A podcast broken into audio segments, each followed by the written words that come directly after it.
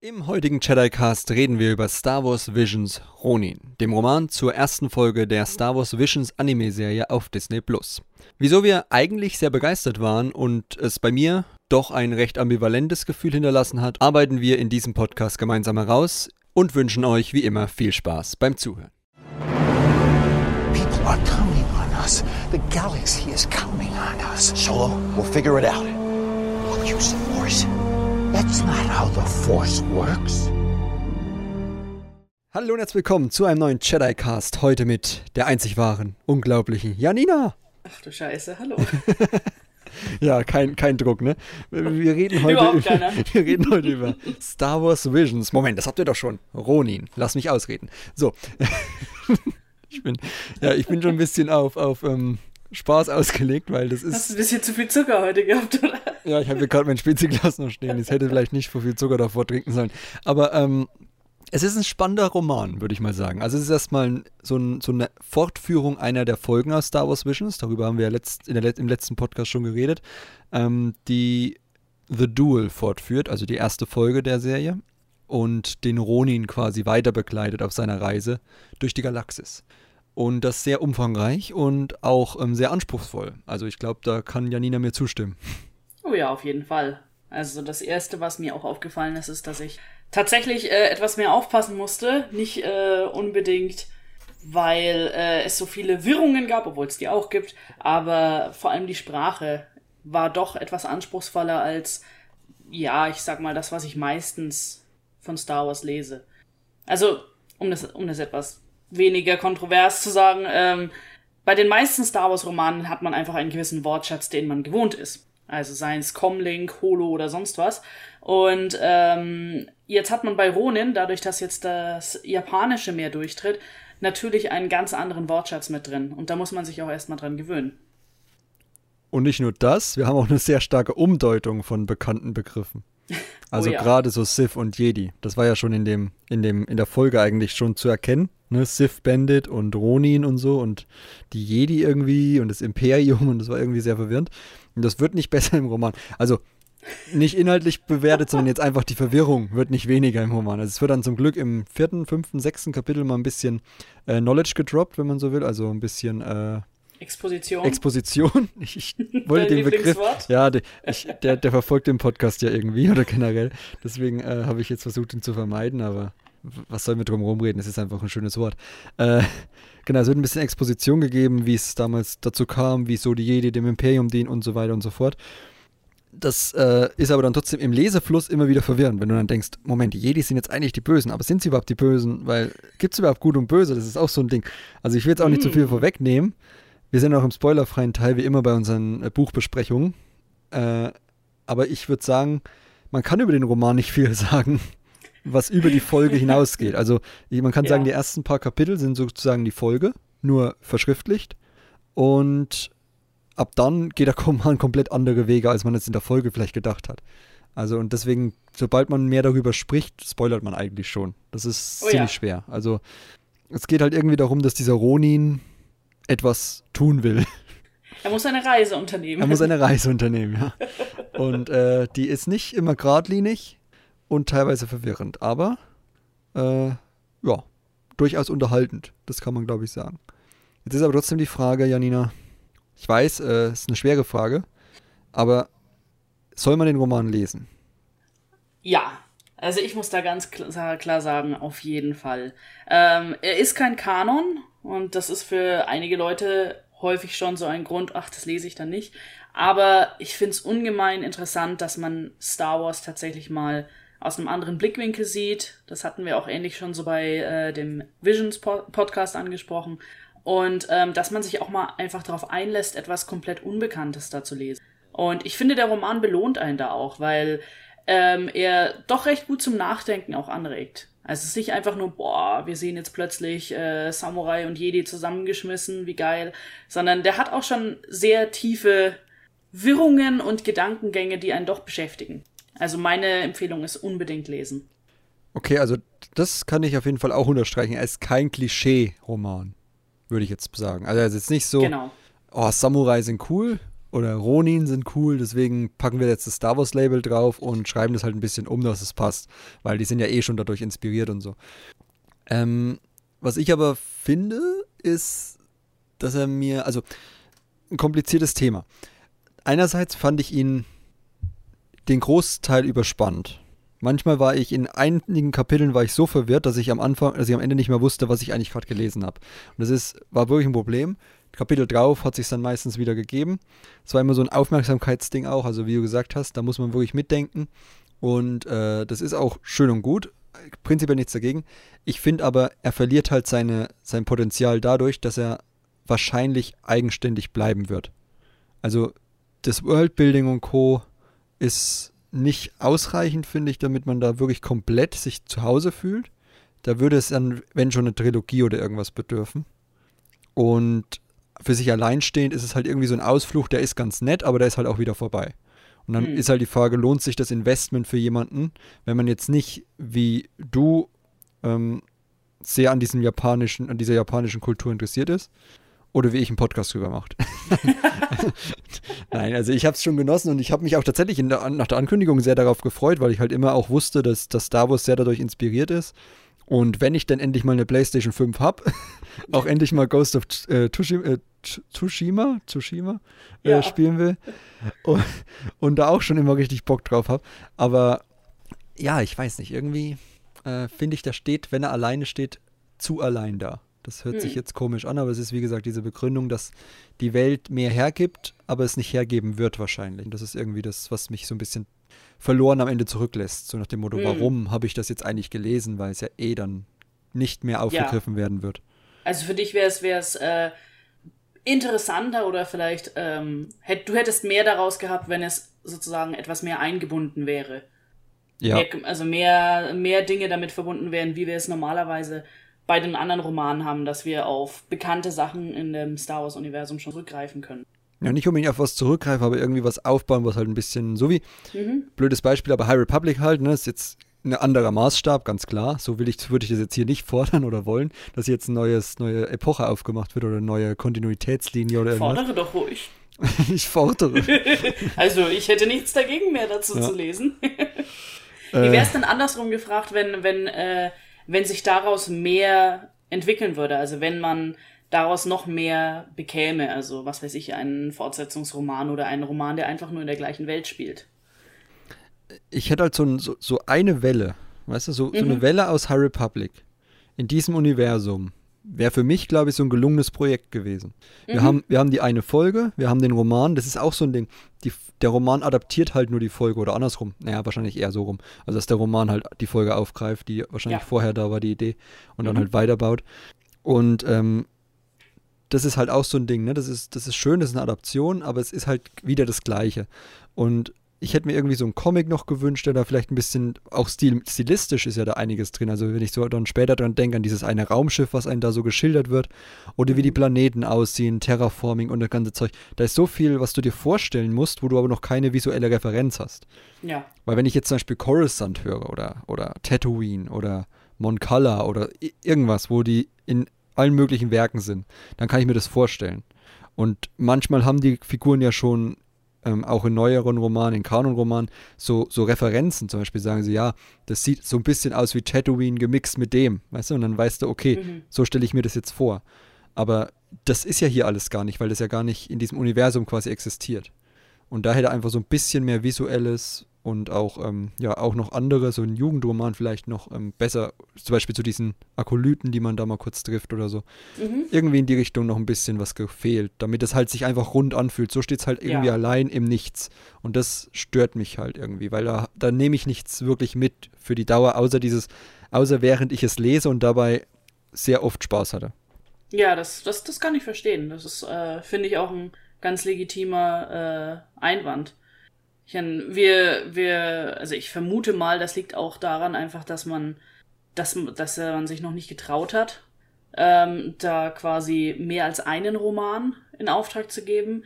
Wenn man schon so ein, also allein Visions dürfte schon etwas kontrovers gewesen sein. Man hat ja auch äh, an Rezensionen oder an Feedback äh, sehr polarisierende Sachen gesehen, dass manche Leute das sofort ablehnen, weil es Anime ist zum Beispiel oder weil es nicht verknüpft ist Und ich vermute mal, dass das auch äh, sich natürlich darauf auswirkt, dass ähm, Disney oder Schrägstrich Lucasfilm da eben nicht sich zu weit aus dem Fenster lehnen wollte.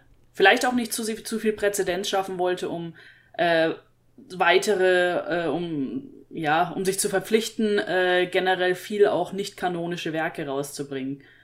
Die Legends-Diskussion wieder anzufachen. Ja, sowas ähnliches kann natürlich auch mit reinspielen. Ich meine, ich würde sagen, es hat ein ziemlich, dann, wenn das so ist, dann hat es auch ein bisschen nach hinten losgeschlagen, weil äh, Ronin ist äh, inzwischen auch auf der Bestsellerliste gelandet. Also sehr schön. äh, freut mich. Ähm, und eigentlich ist es ja ein totales Erfolgsding geworden. Hm. Also ein nicht kanonischer Roman von äh, der nicht in dem bekannten Universum spielt, sondern einfach äh, eher ein paar von den Begrifflichkeiten auffasst. Und trotzdem ist er extrem erfolgreich. Aber ich kann verstehen, es ist, es ist natürlich äh, schade, dass man da nicht noch mehr dazu hat. Ja. Okay. Ähm, was ich jetzt noch habe, das können wir eigentlich auch im spoilerfreien Teil ein bisschen ab, zumindest mal anreißen, ist, ähm, dass der Roman etwas tut, was in Star Wars nicht so oft vorgekommen ist bis jetzt, nämlich Representation. Mhm. ähm, also bei High Republic merken wir das jetzt zum Glück schon vermehrt und im Romansektor sowieso schon wesentlich vor den Filmen. Ja. Die sind halt zum Glück nicht so wichtig für den chinesischen Markt.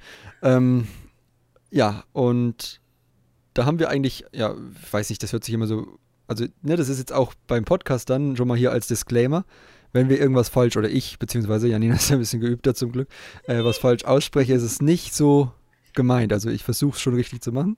Und, äh, aber wir haben da schon recht viel dabei, ne? Also wir haben. Oh ja, wir haben Yuhiro, der ja. ähm, ein Trans-Junge äh, ist. Also ich weiß nicht, ob man im Deutschen Junge dann sagt oder Trans-Mann einfach. Hm. Ähm, Fox oder auch Traveler ist äh, genderfluid, verwendet deshalb auch äh, they im Englischen, was im Deutschen äh, nach wie vor natürlich problematisch ist, äh, weil, soweit mir zumindest bekannt, ähm, unter Vorbehalt, ähm, dass auch noch keine, ja, es gibt keine Einigung, wie man das am besten im Deutschen jetzt äh, umschreibt. Also ich habe schon eher sie mit Sternchen dazwischen gehört. Ähm, manche übernehmen einfach das Englische in der Alltagssprache, weil man das irgendwo gerade in unserem Alter jetzt schon aufgegriffen hat. Ist schwierig. Ähm, und dann haben wir den Ronin noch, der ja ähm, bisexuell ist. Das ist tatsächlich, also das ist der eine Punkt, den ich nicht rausgelesen habe, den habe ich nur über Twitter erfahren.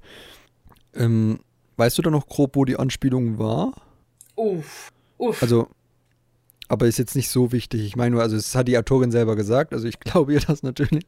Ja. Ähm, sie auch übrigens, also sie hat äh, she und they, ne, als mhm. Dings drinstehen. Also man kann sie mit beiden ansprechen. Also würde ich jetzt sagen, wir bleiben einfach mal beim sie, weil das für mich leichter ist.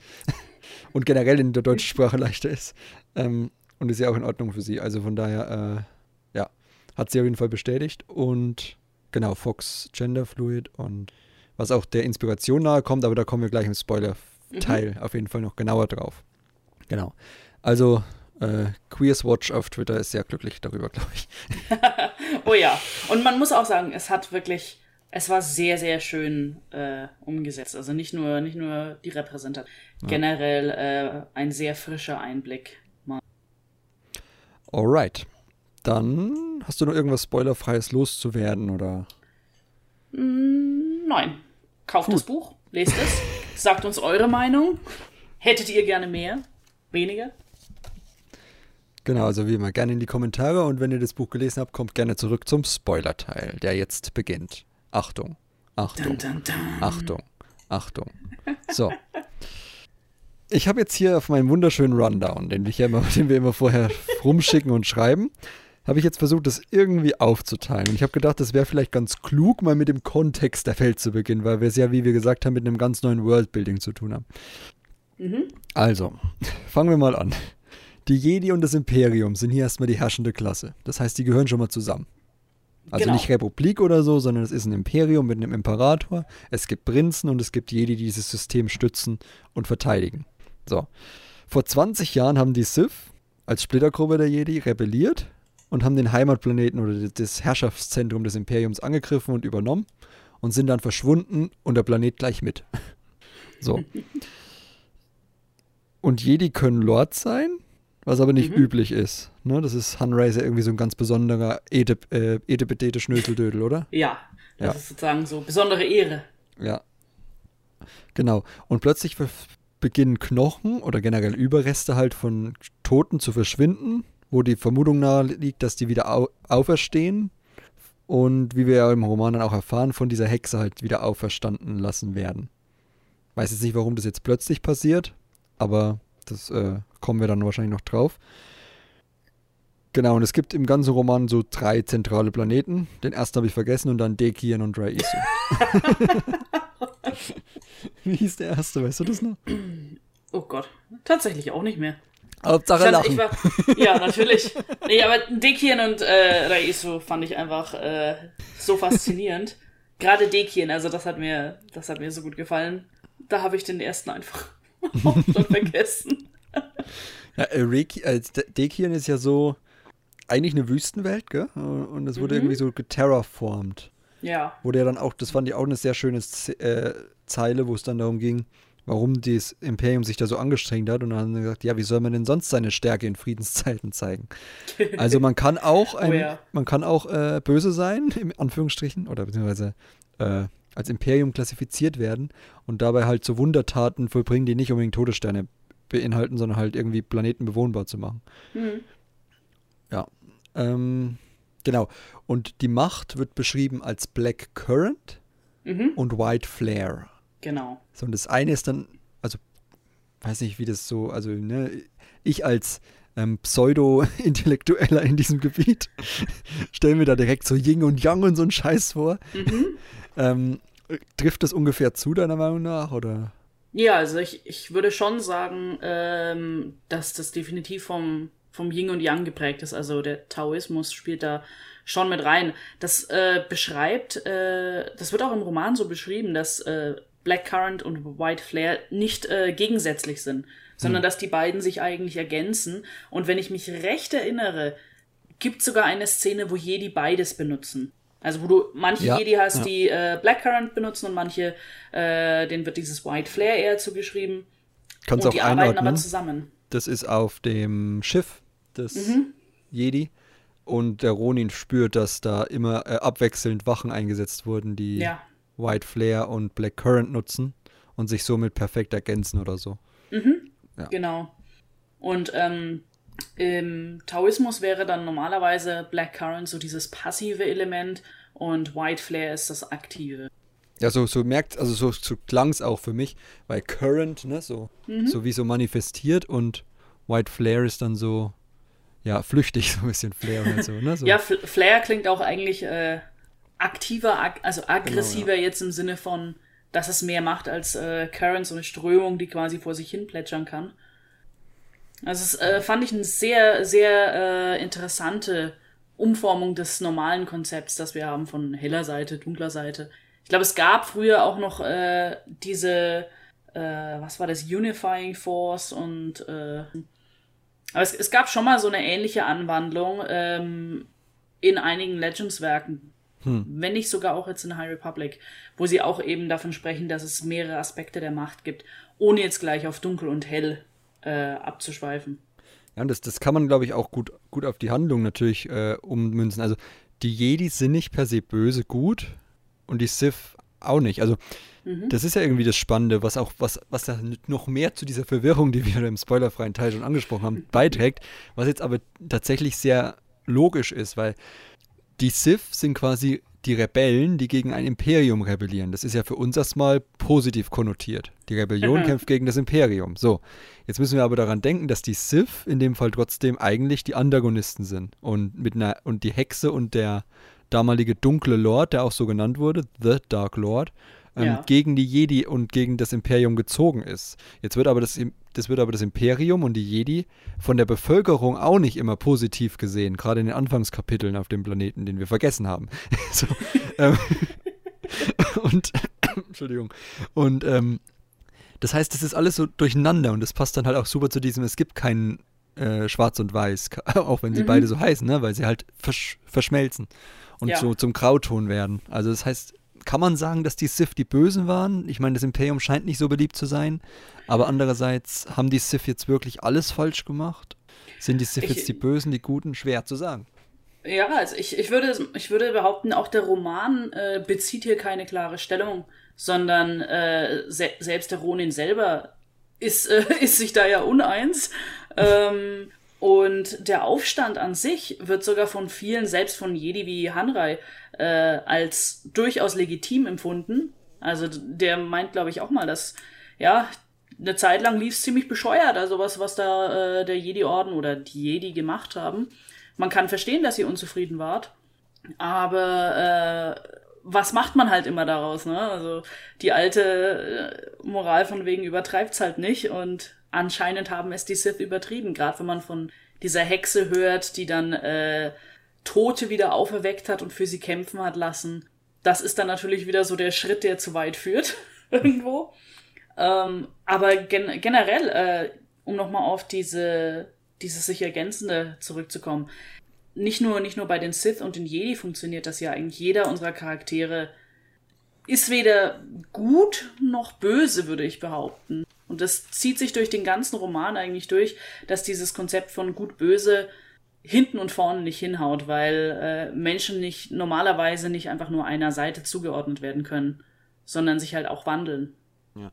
Ich, ich würde mal, weil du es gerade angesprochen hast, einfach mal zu den Charakteren springen mhm. und die mhm. Handlung nochmal hinten anstellen. Weil jeder, der hier zuhört, sollte es ja eigentlich gelesen haben. Und ähm, dann können wir die Figuren, die wir besprochen haben, besser in die Handlung einordnen, wenn wir das jetzt erst besprechen. Genau, der Ronin. Fangen wir erstmal mit dem an. Ähm, laut Wikipedia, in feudal Japan, a wandering samurai who had no lord or master. Praktisch, dass er mhm. selber ein Lord ist, er braucht gar keinen. Ja. Aber hier haben wir auch schon die Namensgebung, ne? Lord Hunrai, ist ja ein, also ist ja auch ein Lord, ein Jedi-Lord halt. Oder mhm. generell, nein, ein Lord des Imperiums und ein Jedi. Wie gesagt, das ist eigentlich was Getrenntes, aber Hunrai ist halt so ein äh, ganz spezielles hohes Tier. Das heißt, der Ronin äh, ist keiner der Jedi, sondern ein mhm. Sith und somit ein ja, meisterloser irgendwas. Und es wird ja mal angesprochen, dass halt alle, die dem Dark Lord dienten, jetzt Ronin sind, logischerweise, weil der ja verschwunden ist. Ja. Bis wir halt erfahren, dass er es ist. Und er hat sich aber zur Aufgabe gesetzt, die anderen Sith zu jagen und zu töten. Mhm. Ja, weil er gemerkt hat, er hat was falsch gemacht. Ja, Oder? er hat halt, äh, er, also das Gefühl, was ich bei ihm immer habe, er, er bereut halt auch irgendwo, was sie da getan haben, gerade als äh, Rei Isso da ins Spiel kommt. Die müssen da ja wirklich extrem äh, was angerichtet haben. Das wird ja immer wieder angeteasert, was haben, was, was die Sith da getan haben und sie haben den Planeten verwüstet und die Menschen da alle getötet und bla bla bla.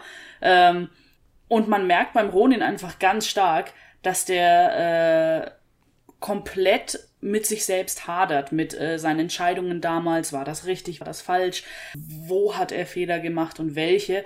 Und den ganzen Roman über, eigentlich bis zu den ja, letzten ein, zwei Kapiteln, hat er da die größten Selbstzweifel überhaupt und äh, stolpert mehr oder weniger von einer Situation in die nächste, weil er selber nicht weiß, was er eigentlich tun soll. Und dieses äh, Jagen der Sith ist sozusagen seine die eine Sache, von der er sich relativ, ja, noch Erfolg erhofft. Also, dass er irgendwie was Positives tut dabei. Hm. Ich meine, das ist, das ist ja die Inspiration, die sie da geschrieben hat in ihrem Twitter-Thread wahrscheinlich, ne? mhm. ne? Diese Legende von Benkai. Benkai. Ja. Mhm. Der 999 Samurai getötet hat. und bei seinem tausendsten Gegner dann dessen Handlanger wurde. Ja. Äh, Sehen wir das hier eigentlich? Also ich, ich, ich habe überlegt, wem er sich dann so hingibt, aber so richtig hingeben tut er sich ja trotzdem niemand. Zumindest kann Man könnte mehr. sagen, am, ja, man könnte sagen, am Ende gibt er hm. sich Mirahi hin. Ja, aber er, er, hilft dir ja nicht, also ganz am Ende vielleicht, ja, wo er beschließt, Ja, ja, ganz am Ende, aber so, ja. so wirklich. Weil also ich denke, ja davon ab. Genau. Also ich, ich würde sagen, vor allem, was, was ich bei der Inspiration sehe, ist halt wirklich dieses ähm, am, ich meine, gut, man könnte es auch darauf beziehen, dass er am Anfang tatsächlich auf Seiten der Jedi war hm. und dann äh, einen Aufstand begangen hat und sich sozusagen äh, zum Handlanger der Hexe wird.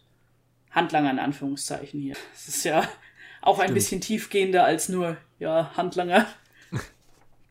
Stimmt, weil er auch, ähm, er bezichtigt Hanra ja auch mal, äh, dass er ein Kinderdieb ist. Mhm.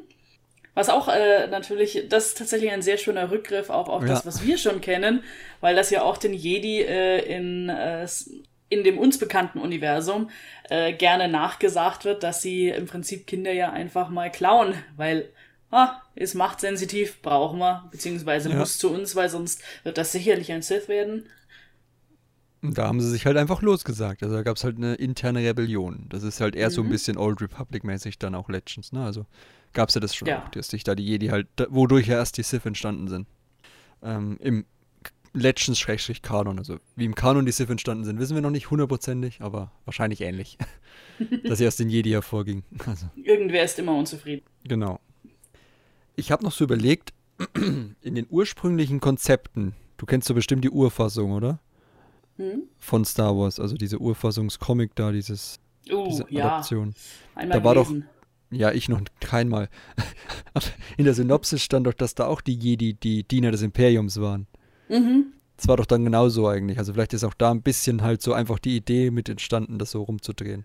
Ja, ich, ich meine, gut, es, äh, wenn man, wenn man zurück auf, auf die rein japanische Inspira Inspiration geht, dann passt das natürlich auch, weil das Imperium ist dann eher da das Shogunat. Ja. Ähm, und dann hast du die, äh, die Jedi quasi als die Samurai, als die Daimyos. Sowas wie militärische Lords, die aber auch ähm, dann Provinzen überwachen quasi und die- unter sich stehen haben. Von daher passt das natürlich auch zur, zur ursprünglichen Inspiration. Ja, da Dass sieht man halt, jetzt wieder- genau, ja, da sieht man wahrscheinlich eher George Lucas Inspiration am Japanischen so rum.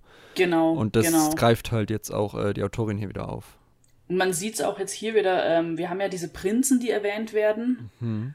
Und wenn man, und da bin ich jetzt allerdings nicht sicher, aber wenn man auf das letzte Shogunat, auf das Tokugawa-Shogunat guckt, dann hat der seine, seine Daimyos auch nochmal unterteilt. Und dann gibt es welche, die sind verwandt. Das sind, ähm, ich glaube, sechs Clans gewesen.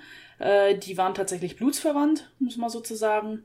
Und dann hast du äh, deren äh, Anhänger, die auch nochmal äh, Land beherrschen und ähm, auch nochmal in kleinere Gruppen aufgeteilt werden. Und dann hast du nochmal die, ich sag mal, Außenseiter, die als dritte Klasse von diesen Daimyos entstehen. Hm. Und denen allen unterstehen theoretisch Samurai. Und äh, das spiegelt sich dann, denke ich, auch wieder in gewisser Weise in Ronin wieder, wenn du äh, Hanrei hast, der ein, ein Lord sein soll, aber auch gleichzeitig noch einen Prinzen theoretisch über sich stehen hat. Ja. Also die soziale Abfolge ist da auch nochmal komplizierter, als man es äh, jetzt einfach herauslesen kann.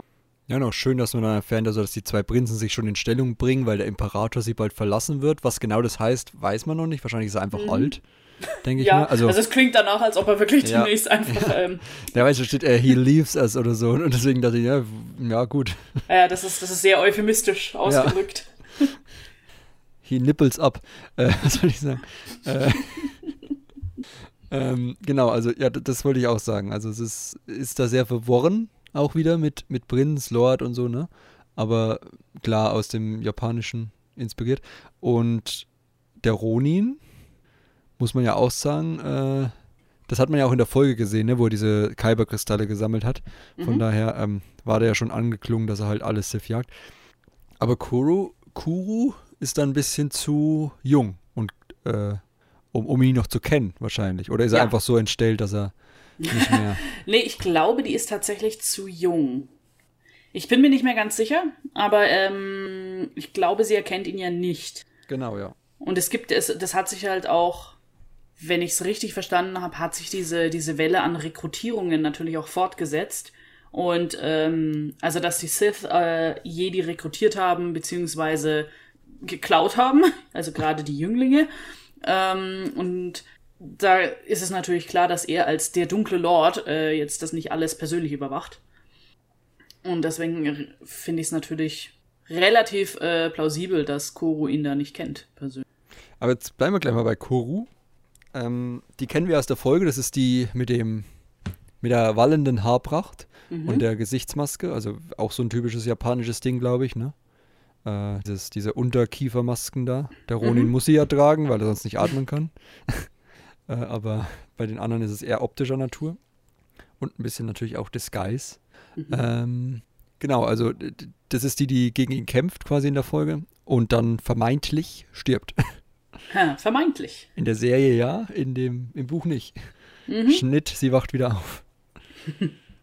Das war, das, das war äh, eine von den sehr überraschenden Wendungen, wo du, wenn du die Folge gesehen hast und den Roman liest und du denkst, mm, mm, mm, ja, wie jetzt?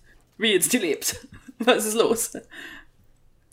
Ja, und sie übergeht ja oder erfährt im ganzen Roman eigentlich so eine Selbstfindungsphase irgendwie. Also mhm. so, ähm, Ikia nennt es ja mal, äh, ach hier, äh, Kuro was definitely having some manner of Sith Demon Crisis, also ähm, so ein bisschen Midlife Crisis mäßig. Äh, mhm. Er ist halt irgendwie so, also sie, ist, sie wird dann ein Dämon, ne? sie wacht ihr wieder auf und hat dann auch diese Stimme im Ohr. Und da musste ich schon die ganze Zeit denken, was mich halt so gewundert hat, ist der Ronin dann auch ein Dämon? Weil er diese Stimme hört. Weil ha. ich dachte halt nicht. Oder ist er es? Nee. Nee, ich würde, ich würde eher sagen, äh, nicht. Also ich glaube es nicht. Ähm, ich denke einfach, ähm, dass Mirahi durch diesen Spiegel, durch diese Splitter, mhm. sie hat ja auch so einen Splitter, in der Lage ist, äh, dem Ronin und gerade äh, den von ihr erweckten Leuten, mit denen zu kommunizieren. Aber der Ronin, glaube ich, ist der Spezialfall in, dem, in der Sache. Das erinnert mich auch irgendwie gerade, sorry, das erinnert mich gerade irgendwie auch an Harry Potter, Entschuldigung, aber da, da gab es doch, doch auch diese Spiegel. Oh Gott. In, ja. in Halb, Im Halbblut, ne, in, im, im Deathly Hollows 1, glaube ich, wo sie da irgendwie miteinander kommunizieren. Miteinander ja. kommunizieren über den Spiegel. Mhm. Also so ähnlich dann das Konzept. Da muss man aber das Gegenstück haben. Ja, stimmt. Aber ja, äh, ich meine, es könnte natürlich beim Ronin auch einfach daran liegen, dass er sowohl mit der Hexe als auch mit Mirahi halt wirklich äh, eine sehr, sehr enge Verbindung hat. ja, gut. Ähm, gut, bei letzterem wäre es ein bisschen verwerflich, glaube ich. Also ja, ich meinte eng von wegen Verwandtschaft. Ach, Verwandtschaft, okay, gut. Ja, ich weiß ja nicht, was du hier andeuten willst. Deswegen habe ich euch jetzt mal ein bisschen vorsichtig, weil du auch so äh, äh, gemacht hast. Ich dachte, wir sind im Spoiler-Teil, wenn du es jetzt auf Verwandtschaft ja, anspielst, hättest du es auch sagen können. Dann musst du nicht so verrucht machen. äh, wo sind wir? Genau, bei, bei der Selbstfindung Kurus. Ja, und sie wird, weiß ich, irgendwie so, das ist so im Roman auch, da habe ich so gedacht, die, irgendwie geht es irgendwie alles so schnell. Ich meine, die killt zwar Jedi, schleppt sie sich mit in diesem, in diesem Skiff, dann kommt Ikia und dann werden die irgendwie beste Freunde.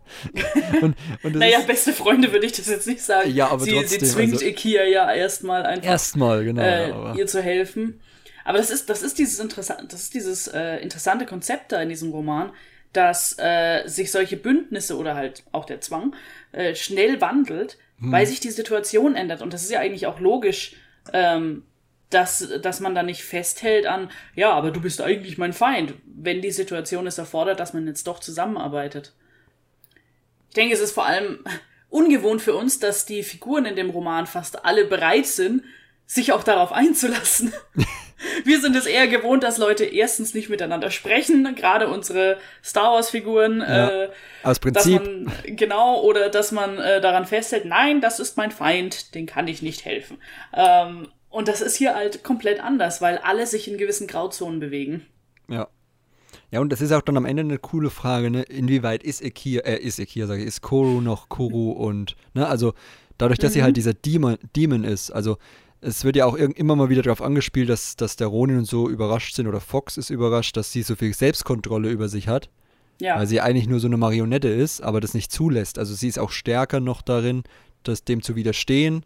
Und dann fragt sie sich halt auch, was ist jetzt meine Aufgabe? Bin ich jetzt wirklich nur eine Marionette oder nicht? Und wie wehre ich mich dagegen? Also es ist eigentlich ein spannendes Konzept und ich finde einfach die Dynamik zwischen ihr und Akia so gut am Ende. Also auch, wie so hin und her geht, immer so dieses, wo, wo sie dann auch sich so, so aufregt, Akia, und, und die oh, beiden ja. dann dastehen und so, wir sind mal lieber ruhig so ein bisschen. Und da können wir auch, wir können auch ganz kurz zu Akia kommen. Das ist jetzt nicht so die wichtigste Figur, aber ich fand die sowas von perfekt geschrieben weil die ja. gibt einfach den Ton an, obwohl sie ja de facto die schwächste der Gruppe ist. Selbst, selbst die Auntie Shi ist noch ein bisschen, äh, oder Chie, oder, oder wie man das ausspricht. Chie, ja. Chie, äh, ist noch ein bisschen resoluter und, und, und, und kampfbewanderter als Ikia. Ja. Und trotzdem haut die Sprüche raus und sagt, jetzt ist hier mal Ruhe, jetzt, jetzt wird hier mal geflogen. Wir die bringen uns halt jetzt mal nicht um. Die ist halt am bodenständigsten. Also ja. Ikia für mich ist so diejenige, die, die ist halt, äh, die, die hat halt vor allem die praktischen Fähigkeiten. Ja, ich die habe mir, verliert sie. ich hab mir aufgeschrieben, Kia ist die Bekannte oder der Freundeskreis, der Star Wars nicht kennt.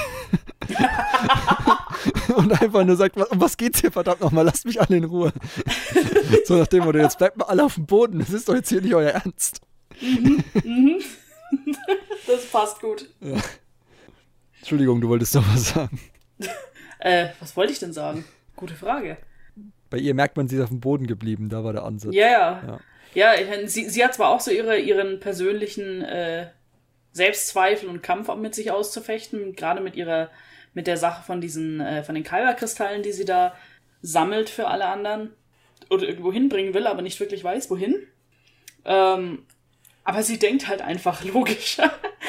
ich meine, wo, wo der Ronin dauernd äh, mit sich selbst beschäftigt ist und so quasi ähm, auch äh, so, wie nennen sie ihn, Uncle Grimm? Grimm nennt sie ihn, ja. Genau. Ähm, eigentlich permanent nur, ja, wie so ein Häufchen Elend rum, rumwabert. Und äh, Koro eigentlich nur von Rache am Anfang getrieben wird und Chie so eine missmutige alte Frau ist, die ihre eigenen Pläne verfolgt, ist Ikea halt wirklich so ein frischer Wind, die sagt, ja, ihr habt irgendwie alle einen an der Waffel, aber das machen wir jetzt. Let's do it. Ja, Ähm, und mich hat sie tatsächlich an äh, Kena erinnert, das Kena Bridge of Spirits. Tolles Spiel, kann jeder, kann ich nur empfehlen, durchspielen sofort. Äh, ähm, da ist man so ein Spirit Guide, also da ist man, da hat man die Aufgabe, Geister, die irgendwie mit sich hadern und nicht Ruhe finden, in die Geisterwelt zu übergeben und ihnen Ruhe zu geben und ihr irgendwie ihre Dämonen, ihre Selbstzweifel und so auszutreiben. Und ich finde, das passt einerseits natürlich durch dieses offensichtliche Ding, dass sie halt versucht, diese Shards oder diese Kyber Crystals zurück nach Raiso zu bringen. Oder generell halt äh, alle einsammelt und halt irgendwie auf sie aufpasst und ihr das auch das Wichtigste ist. Also das Schiff verloren geht, wo die drin waren, ist sie ja komplett am Boden zerstört und, und lässt alles stehen und liegen. Und andererseits auch in Bezug auf Kuro finde ich das sehr gut. Also, weil sie ja Mhm. genau das mit tut. Sie gibt ihr immer wieder Ratschläge, versucht ihr Richtungen zu geben. Und Ja. da hat man genau diese Funktion dieses Spirit Guides. Also sie leitet quasi den Demon oder den, äh, die Dämonin Koro an, das Richtige zu tun und vertraut ihr am Ende auch damit, ihre äh, Shards ausliefern zu können. Mhm. Und das fand ich auch sehr cool. Also, Oh ja. also da ist wirklich die Parallele, da ist sie immer wieder, sobald ich Ikea gelesen habe, ich eigentlich, da stand äh, Kena. Also ist, da kann ich, da kann ich Ikea stehen. Es ist auch, es ist auch schön, dass es die, dass es gerade die Figur ist, die eben nicht äh, mit der Macht zu tu was zu tun hat konkret, ähm, die dann diese Rolle erfüllt. Das finde ich sehr passend. Ja, und ähm, Chie ist ja auch keine Machtnutzerin per se. Oder? Ja, also ich glaube es auch nicht. Es ist, es ist bei ihr etwas verwirrend. Sie ist definitiv eine gute Kämpferin. Ja. Die, äh, ich, ich fand sie, ich fand sie toll. Weil, ähm, sie war, sie kam so ein bisschen, also das war jetzt so ein Charakter, der mir etwas bekannter vorkam, weil man das äh, vor allem in Anime, glaube ich, sehr häufiger sieht. Die, die alte Frau, die es aber faustdick hinter den Ohren noch hat, ähm, von der du eigentlich erwartest, dass sie dir gleich erstmal mit ihrem Stock eine überzieht, so nach dem Motto, Jungchen, pass mal auf. Und hier, hier ist das ja auch im Prinzip. So nur, dass es noch ein bisschen weitergeht, weil sie ja dann äh, sich eigentlich als Agentin von Hanrei entpuppt. Ja, genau. Und, und ich, also wenn ich nicht vorher ein paar Videos gesehen hätte, äh, da war wieder YouTube-Algorithmus war mir wieder gewon äh, gesonnen und habe irgendwie wieder irgendwann angeguckt, wie jemand Mandarin lernt und dann bin ich irgendwie in so ein chinesisches Video Inferno reingerutscht und da werden halt ältere Frauen auch immer Auntie und so genannt, ne? Und, und, äh, und ähm, Onkelchen, also Onkelchen und Tantchen und so. Das kennt man ja bei uns eigentlich nicht. Also, wir jetzt nicht irgendwie zu einem äh, Kaffeekränzchen mit Rheumadecken gehen und sagen, hallo Tantchen und, und Onkelchen, ne? Da will man halt sagen, hallo Omas und Opas oder so, ne? Ja, Aber das ist in ja dem Kulturkreis viel, ver ja genau, es ist halt in dem Kulturkreis äh, im, äh, in China und, und Japan sehr verbreiteter, denke ich mal. Ja, auch, auch wenn du äh, in den südostasiatischen Raum schaust, also auch, oder auch ähm, wenn du nach Indien schaust, Hm. da kenne ich das auch, dass du, dass man dann äh, auch Fremde quasi als Tantchen oder Onkelchen anspricht, ähm, wenn man nicht gerade weiß, wie der Name ist. Hm. Da ist es eher so eine, so eine, so eine Anredeform tatsächlich. Also es ist weniger wie Herr oder Frau, sondern eher so Tantchen und Onkelchen. Das ist halt so eine sehr nette Anredeform. dann. Genau, und, und das fand ich halt, also das hätte mich überrascht, wenn ich das nicht gewusst hätte, dass es so üblich ist da, weil da hab ich gedacht, wieso nennt die sich immer so Tante? Was hat die, mit wem ist sie verwandt? so. Aber äh, genau, also eine ne tolle Figur, auch wenn ich sie gehasst habe, als sie sie betrogen hat und, und Fox da runtergeschmissen hat Das und so. war ein Twist. Ja, also ähm, gar nicht cool. Not cool, Bro. Äh, genau, und ja, ansonsten kann man über sie eigentlich nicht so viel sagen. Ne? Sie ist halt, die wird dann eher zum Kindermädchen am, im zweiten Teil so ein bisschen. Für Jedi, die ja, sie, sie da muss ein bisschen aufpassen. genau. Ja. Und äh, B556, der Strohhut-Astromech. Oh ja. Einer, einer der coolsten Druiden, die es wohl gibt. Ja, gibt es da irgendeine Art Inspiration? Kannst du dir da was vorstellen oder? Hm. Weil, also, was ja immer so herausgestellt wird, ist halt, dass er sehr treu ist irgendwie. Also sehr, sehr nah am Ja. Ronin hängt, aber halt auch sehr schnell Freunde macht und auch ein bisschen ironisch, zynisch ist, was ja mit Ich Ikea mein- gut zusammen funktioniert. Mhm. Und so. Also so direkt jetzt nicht. Wir haben in, ähm, in, äh, ach Gott, wie heißt den? Wir haben in einigen von Kurosawas Filmen oder generell den Jidaigeki-Filmen hast du auch so eine Figur häufig, die zwei Handlanger, der Hidden Fortress. Äh, Hidden Fortress, genau, ähm, der kleine, der kleine Dicke und der lange Lustige, ähm, die so ein bisschen, ja, Comedy Relief sind, um es mal etwas überspitzt auszudrücken. Und ähm, ich finde, B5 passt da halt recht gut als Mischung von den beiden zusammen. Wenn, wenn, wenn wir an Star Wars zum Beispiel an die, an Episode 4 zurückdenken, dann haben wir da relativ klar R2 und äh, C3PO umgesetzt. Ja, das war ja, ist ja relativ offensichtlich. Genau, Ja. und von daher ist, ist äh, B5 für mich so ein bisschen die Mischung aus beiden. Wenn auch sehr, sehr viel zynischer und amüsanter. Ja, ähm, und am Ende hält er ja durch, ne? Also er will den Ronin ja. Nicht allein lassen, auch wenn auf dem Planeten scheinbar irgendwie so, so ein, wie ein EMP-Feld ist oder so, habe ich das Ja. interpretiert. So ein bisschen, Das halt natürlich so ein bisschen knuffig. mythischer. Ja. Mythischer, nicht mythischer. Ähm, ja, egal. Die Figur, die wir noch vergessen haben, ist äh, Mhm. Traveler, Fox oder Izuna. Mhm. Eine der für mich interessantesten Figuren auch. Ähm, gut, ich habe in dem Roman keine uninteressante Figur, muss ich zugeben. Aber, Aber- sie ist bei den Interessanten weit oben, so rum. Oh ja. Ja. Ja, gerade, gerade weil, äh, du hast dir das ja auch notiert, diese, diese Fuchsmaske, Ja. die äh, Izuna am Anfang schon trägt, ähm, spielt darauf eben an, dass äh, der, der Fuchs in Japan eben auch so ein, als so ein zur Hälfte Schabernackwesen ist, also der gerne mal ähm, Streiche spielt und eben nicht äh, im Kreis der Gesellschaft, Gesellschaft steht, sondern am, am Rand. Ähm, aber äh, die Fuchsgestalt ist halt auch sowas Ambivalentes, kann auch Glück bringen. Und äh, da finde ich, äh, hat man sich sehr gut bei Izuna dran orientiert, weil Izuna das auch so ein bisschen mischt, um es Ja, mal vorsichtig zu sagen, ne? Geht sehr hin und her irgendwie. Also ich war am Ende auch ein bisschen baff. So. Ja. Zumal sich, äh, zumal sich Izuna auch selber nicht sicher zu sein scheint, wem sie nun loyal gegenüber sein soll. Ja. Also wir können ja mal ein bisschen auf ihre, auf äh, ihre, kann man das sagen? Ihre, sein, Hm. sein, ihre, wie sagt man das? Das ist komisch. Izu, äh, ver versuch's mit dem Namen, ich glaube, das ist am einfachsten. Wir können ein bisschen auf Fox Geschichte eingehen. Äh, Fox war, war ein Jedi, ne? Mhm. Und sollte dann für Hanrai, so wie, so wie ich es rausgehört habe, die Tochter töten. Mhm. Oder generell wurde entsandt, um die Tochter zu töten. Und das hat sie irgendwie nicht übers Herz gebracht. Und deswegen hat sie dann scheinbar auch äh, den, Hm. äh, hat Fox dann auch den, den Ronin bedroht. Weil er Genau. halt nicht, weil Fox nicht wollte, dass er zu ihr kommt, also zu der Tochter. Ja. So habe ich das begriffen. Also, dass, dass äh, er ihr nichts tun kann, quasi. Weil sie Ja, es war, es war generell, wollte. also Fox war so ambivalent, weil einerseits äh, die Loyalität zu Hanrai natürlich im, im Vordergrund stand. Also auch von Anfang an war ja der, die Mission, die Fox vorgegeben hat, zumindest, wir wollen die Hexe töten. ähm, was, wenn man später dann so die, die, die Enthüllung hat, shit, der Ronin ist ja der dunkle Lord, äh, leicht amüsant ist, Ja. zumal Fox das ja auch zu ahnen scheint. Also es ist auch so ein bisschen doppeltes Spiel, was da gespielt wird. Ähm, und gleichzeitig äh, bringt Fox aber selber immer wieder interessante Punkte an, äh, die die Mission wieder hinterfragen. Und auch Hanrai, weil Fox wollte ja, will ja eigentlich um jeden Preis vermeiden, ihn zu beerben. In der Rolle des, äh, des Lords oder als Nachfolger. Die waren jetzt aber nicht verwandt. Nee.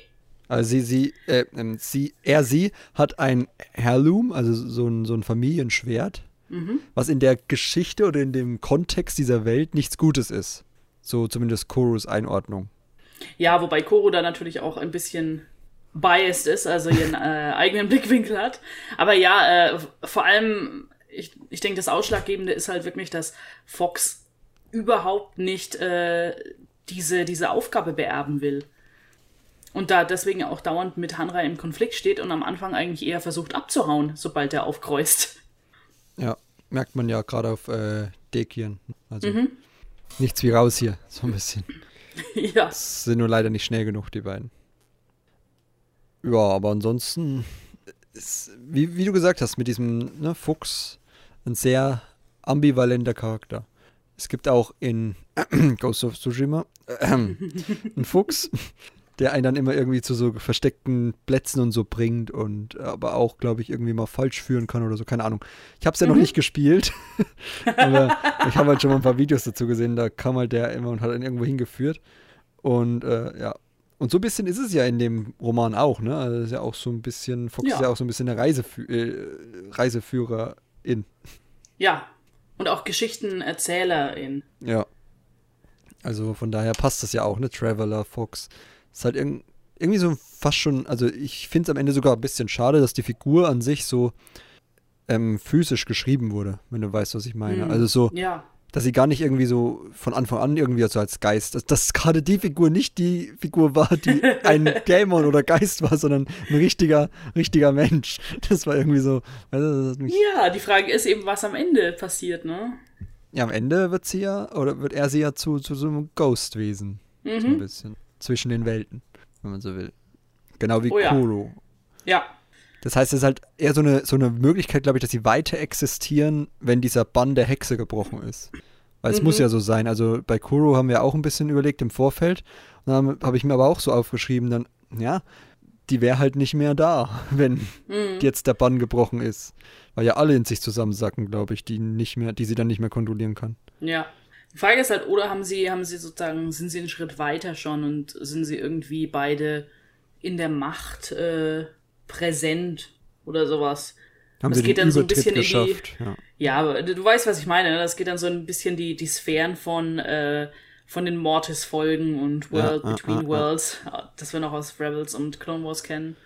Ja gut, aber es ist bei den Machtgeistern ja auch so, ne? Also es gibt ja mhm. auch diese, dieses, ähm, obwohl war das bei Star Wars jemals so prominent, dass irgendwie ein Geist keine Ruhe finden kann? Ich glaube nicht. Hm, nee, ich glaube es auch nicht. Aber so dieses, also dass, dass man sich als Geist manifestieren kann, ist ja schon ein höheres, ja. ein höherer Anspruch glaub, oder ein ja. Bedarf mehr Selbstreflexion. Das sieht man ja in diesen coolen Folgen mit Yoda, wo er das mhm. von Qui-Gon lernt in, in Staffel 6 bei Clone Wars. Ja. Ähm, zum Beispiel. Also dass man da wirklich so einen Weg gehen muss, sich mehr mit der Macht zu identifizieren, um diese, mhm. diesen Status dann mal zu erreichen, den ja dann auch Obi-Wan Und auch anscheinend äh, irgendwo mit sich selbst im Reinen sein muss. Genau, ja, also ich glaube, man, man hat es höchstens mal ähm, in der in, in Legends in der alten Republik, dass man da manchmal über Gräber stolpert und da sind irgendwelche Sith, die immer noch als Geister existieren, wenn ich mich recht.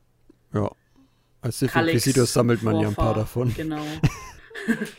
ja, sowas eher dann. Aber ich weiß nicht, ob die das halt machen, weil sie mächtig sein wollen oder mächtig bleiben wollen oder ob sie wirklich einfach äh, nicht äh, nicht Ruhe finden können. Also so weiß ich nicht. Ja. Hm. Aber genau, äh, ja, genau, bei Kalix Vorfall ist das auf jeden Fall so. Da, da geht es ja darum, weil man halt diesen, diese Fehde noch hat und nicht die Ruhe findet, dass er dann halt noch darum wandert im Tempel der dunklen Seite. Ja. Gut. Ähm, Handlung. Stimmt, da war ja was. da war noch was. Jetzt haben wir die Figuren quasi so ein bisschen eingeordnet. Ich weiß nicht, äh, You Hero und so coole Konzepte und so, aber jetzt nicht so zentrale Figuren, wo man viel nee, die sind halt, äh, die sind halt, die machen das Ganze halt ein bisschen lebendiger, ja. dadurch, dass äh, denen auch ein bisschen Handlung gegeben wird und die ein bisschen besser beschrieben werden. Und ähm, ja, ich meine, Yuhiro kriegen, kriegen wir ja sogar mal als am Kapitel Anfang sogar aus seiner Sicht quasi, äh, äh, aus ja, aus seiner Sicht etwas zu sehen, ähm, weil der ja als ganz ehrgeiziger Schüler auftaucht. Hm, der sich in die Bibliothek schleicht. Mhm. Was normalerweise für den, für den Star Wars-Leser ja eher so ein Negativzeichen äh, ist, so nach dem Motto, oh oh, da, da wird bald jemand abspringen. Du bist zu schlau für die Jedi. ja, aber das, das, war auch schön, ne? Also das war ja so der, der Trainingsort quasi für die, also so ein bisschen mhm. auch diese Mönchstempel angelehnt, glaube ich, ne? Oder ja. generell, ich weiß nicht, also wie Samurai werden wahrscheinlich ähnlich aus. Also ich habe jetzt so an Shaolin-Tempel ja, gedacht, aber, so wurde, aber wurde Dojo halt ist halt das genannt. gleiche. Genau. genau. So, wo sie halt ihr kämpfen und ihre spirituelle Sache lernen. Also beides halt. Ja, das, das war halt so ein, so ein äh, Anwesen im Prinzip ja. äh, von Hanrai, wo seine, wo seine Schüler ausgebildet werden. Gut, also wir haben am Anfang. den Kampf, im, der, den Kampf im Dorf, den kennen wir ja, den müssen wir jetzt nicht groß zusammenfassen. Guckt euch die Folge The Duel an. Auch sehr zu empfehlen. Und eine Verneigung vor Kurosawa, würde ich sagen. Mhm. Äh, allein schon wegen dem Stil und halt auch wegen, dem, wegen der Handlung. Das war ja, auch, haben wir im Visions Podcast schon besprochen, so ein bisschen wahrscheinlich das Ziel. Im weiteren Roman kommt es ja deiner Meinung nach auch noch ein paar Mal raus, ne, mit diesen Begleitern und so und dieser Quest da irgendwo hinzukommen und so. Mhm. Aber hier war es halt am merklichsten am Anfang. Genau, und dann begibt sich der Ronin Richtung Raumhafen und trifft da den Traveler. Oder ja. Traveler an ja. sich. Äh, Fox singt da irgendwas, oder? Also, oder, oder, oder erzählt irgendwas. Ja, Fox erzählt mal wieder eine Geschichte. Ja. Also ich, ich fand das sowieso, das, das, das, das Zusammentreffen von Fox und, äh, von, und dem Ronin war einfach hervorragend geschrieben, weil, weil es so aus dem Nichts kommt und du denkst, irgendwas stimmt da nicht. Was ist mit, was ist mit Fox? Was, was will Fox? Ja. Und dann ist Fox eigentlich die Person, die hilft, weil Koro wieder auftaucht und weil äh, der Ronin halt auch noch gesucht wird. Ja, als Sith. Mhm. War auch so schön fand. Äh, er rettet irgendwie diesen einen Typen noch von der Banditengruppe. Oder ja, nicht, nicht der, der, Banditengruppe, sondern der Söldnergruppe, die angeheuert wurde, um die Banditen aufzuhalten. Genau. Und der holt dann die ganzen Sicherheitskräfte und sagt: Da, da ist der Ronin, da ist der Sith, tötet ihn. Auch dann gibt es auch noch schöne Wanted-Poster. Ja. Hätte man das Beilacher machen können für das Buch, aber gut. Stimmt. genau, also, ähm, und dann flieht er ja von dem Planeten, dessen Name nicht genannt werden darf. und ähm, trifft auf diese neue Crew. So, und dann ja. haben wir ein kurzes Kapitel nach zu Hanrai, der sich, der halt dieses berichtet, dass immer mehr Körper und so verschwinden, ne? Mhm. Und halt auch äh, mit Yuhiro kurz mal sagt, hey, das geht so nicht. Kannst ja nicht einfach in den verbotenen Teil der Bibliothek gehen, Harry Potter, äh, äh Yuhiro. Wenn, dann bitte nur mit meiner Erlaubnis. Hier, genau, hast ja. einen Schnüssel. Aber jetzt musst du erstmal mit auf mein fancy, fancy Dreadnought-Raumschiff. Wo ich dann auch, also über das muss ich jetzt auch mal reden. Ähm, das hat sich für mich, also als, ich, als sie dann da waren, hat es für mich gelesen wie ein Freizeitpark. Das war, das hatte irgendwie gar nicht so richtig das Raumschiff-Feeling für mich, weil da gab es Parks, da gab es Häuser da drauf und so, als ob das wie, wie so eine riesen Kuppel wäre und da drin wäre nochmal eine ganze Zivilisation aufgebaut. Auf dem, auf dem Raumschiff oder auf Dekien? Nee, auf Raumschiff. Ah. Weil, weil da ist doch irgendwie in der Mitte dieser Turm da, wo, wo jeder eine Etage und einen Balkon hat ja. und so und dann ist da so ein großer Garten außenrum. Also wie so ein, wie so ein Park im Raumschiff, im Inneren. Das fand ich ganz, fand ich ganz spannend eigentlich so. Das war auch so ein Ding, wo ich mir gesagt habe, ja, ein Comic wäre vielleicht noch ganz geil gewesen. Das hätte sich bestimmt cool. So ein, so ein wirklich so ein japanisch inspiriertes, von Schiffen vielleicht sogar inspiriertes Raumschiff. So. Wie sieht es oh, ja. wohl aus? ich konnte es mir nicht so richtig vorstellen. Das heißt jetzt nicht, dass es so abstrakt sein muss, dass es, dass ein Sternzerstörer einfach nur ein paar Segel drauf geklatscht bekommt, aber, sondern halt, so halt wirklich so, so, so im Stil des Japanischen so ein, wie so ein Gefährt so draus zu machen. Wäre bestimmt ganz cool gewesen. Aber ja. Visuell haben wir da nicht viel, aber wie gesagt, die Schilderung fand ich halt sehr spannend. Und war jetzt Okay, wir, wir gehen zu schnell. Wir gehen erstmal nach Dekien. Entschuldigung. Ich habe jetzt nur. äh, Genbara war das übrigens. Den Genbara, genau. genau. Jetzt, jetzt hast du aber den Spaß. Jetzt hast du den Witz, den Running Gag des Podcasts zerstört, Janina. Das kannst du doch nicht machen. Das steht so wir in den können, AGBs. Wir können, auch nicht, wir können auch nicht komplett unwissend durch den Podcast gehen. Naja, gut. Hast du die anderen Folgen noch nicht gehört? Aber, äh, was wollte ich sagen? Ja. Genau, also der macht sich auf den Weg. Und dann wollen sie erstmal nach ähm, Dekien. Genau. Ja. Um da das Relikt zu beschaffen in dieser Höhle, in der der Ronin schon mal war und es dort mhm. gelassen hat. Also ich, ich muss ja sagen, Dekien, da musste ich, da musste ich sehr viel schmunzeln, das fand ich toll umgesetzt. Weil es, es war halt wie so ein Werbe-Freizeitpark. Ja. Hier sehen Sie dies. Kommen Sie mit uns auf Ihre, auf Ihre äh, Freizeitbesichtigungsreise auf diesem riesigen Schiff. auf dieser Segelbarke. Ja, da ist auch irgendwo, jetzt finde ich die Szene nicht mehr, äh, wo sie auf der Segelbarke sind. Ja. Ach genau, da gibt er sich ja auch irgendwie als, als, als Artist aus, also, also als, Art, als Artist, nicht, also, also als ähm, Zirkuskünstler quasi. Genau. Der Ronin. Und äh, kommt dann auch irgendwie ins Gespräch mit Leuten und da wird, werden auch wieder diese verschwundenen Jedi-Knochen und so angesprochen, die es da Mhm. aktuell zu geben scheint, genau. Und da auch die Frage, wie sowas in 20 Jahren entstehen konnte. Also es war wirklich so ein Terraforming-Ding, äh, Ding, was da getan wurde. Mhm. Genau. Und ich finde es auch schön, wie dann die Charaktere dann auch in dem, in, gerade an dem Anfang dann sich so immer so ein bisschen hin und her spielen, wem vertrauen wir, wem nicht. Ne? Da unterhält sich mal Chi mit äh, Chie mit Ikia und so. Mhm. Und ja. dann unterhalten sich mal Fox und Ronin und so. Also und dann wieder andersrum, Krim und, und Ikia. Und, und äh, am Ende kann man trotzdem niemandem trauen. Also es ist schon. Also wenn man die Muße hat, müsste man jetzt eigentlich nochmal lesen und gucken, wo so vielleicht so ein paar Anspielungen von Chie drin sind, dass sie gar nicht so vertrauenswürdig ist oder so. ja, stimmt. Aber ähm, es muss jetzt erstmal ein bisschen reifen in mir, die Handlung, bevor ich dann nochmal das komplette Buch lesen kann. Ähm, aber in ein paar Jahren vielleicht auf jeden Fall. Auch wenn wir leider nicht aktuell davon ausgehen, dass es eine Übersetzung geben wird, wenn man ganz ehrlich ja. ist. Weil es einfach Ja. zu nischig ist.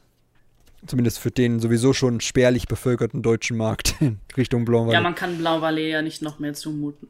sind schon mit High Republic teilweise überfordert. Also ja. Wenn es da schon ein halbes Jahr dauert und bei, bei den, bei den Tie-In-Romanen zu Episode 9 drei Jahre, da, da, da würde ich, mal nicht- würde ich mal nicht drauf hoffen, dass da schnell was passiert. Ähm, genau. Wir sind auf Dekien, genau, und da werden sie dann halt überrascht. Da killt auch Koro ihre, ihre beiden Jedi, die sie dann versteckt und die Ikia dann findet, ganz schockiert. Und dann äh, rekrutiert wird, zwangsrekrutiert wird von Koro, um sie zu fliegen, weil Koro kann kein Skiff steuern scheinbar. Genau. Genau, und dann ja, werden sie auf das Schra äh, Raumschiff gebracht. Die anderen folgen dann auch, nachdem sie die Pur Crow. Das war so ein bisschen, fand ich, ähm, Gott, jetzt ist meine Stimme weg. Oh je, oh je. Es war ein bisschen plot convenient, meiner Meinung nach, dass sie Ja. dann so schnell diese, diese Spur der Pur Crow wiederfinden von dem Freund von Ikia, der dann plötzlich da sie irgendwie überall reingehen lässt. Und dann war auch irgendwie so ein komisches Machtding, das Fox konnte, dass, dass die irgendwie nicht aufgefallen sind oder so. Wurde ja immer wieder so an so erwähnt, dass Ikia das ganz seltsam fand, dass sie keiner so richtig angeguckt hat, die sind da einfach reinspaziert. Ja, das war jetzt nicht so eine war- Schleichsequenz, sondern, sondern es war so, wir Ja. latschen da einfach rein, als ob wir hingehören, als ob wir einen Purpose hätten. äh, Ja, das, das war wirklich Hiding in plain, in plain sight, ne? Ja, wahrscheinlich. Also von daher, äh, spannendes Konzept auf jeden Fall. Genau, aber ja, da war auch irgendwie eine Huttin mal ganz kurz zu hören oder zu sehen, aber die war nur so Nebenprodukt und dann halt, wie hieß er, Shogu, glaube ich, ne? Ja. Der dann auch kurz ein paar Fakten zu Ikias ehemaliger Crew fallen gelassen hat. Und ansonsten, äh, ja, finden sie die Poor Crow, finden, gehen dann halt auch zu dieser Dreadnought, um halt Ronin und Fox zu retten. Ja. Und dann war das der Ronin, ne, der das Schiff kaputt gemacht hat, oder denken Oh, das alle ja. nur? Also er war He chose violence today. Ja, ich war mir bis zum Ende nicht sicher, weil er hat halt irgendwie gesagt, plötzlich, also er, hat, er war ja da und hat da zugeguckt, wie diese beiden Typen da meditieren, die beiden Jedi. Mhm. Ja, er war halt ein bisschen angepisst und meinte, jetzt ist Zeit zu gehen. Okay, also hat er wirklich das gesprengt und die rausgeschmissen Ja. aus dem Dings und dann ist alles wreck Ja. gegangen. Okay.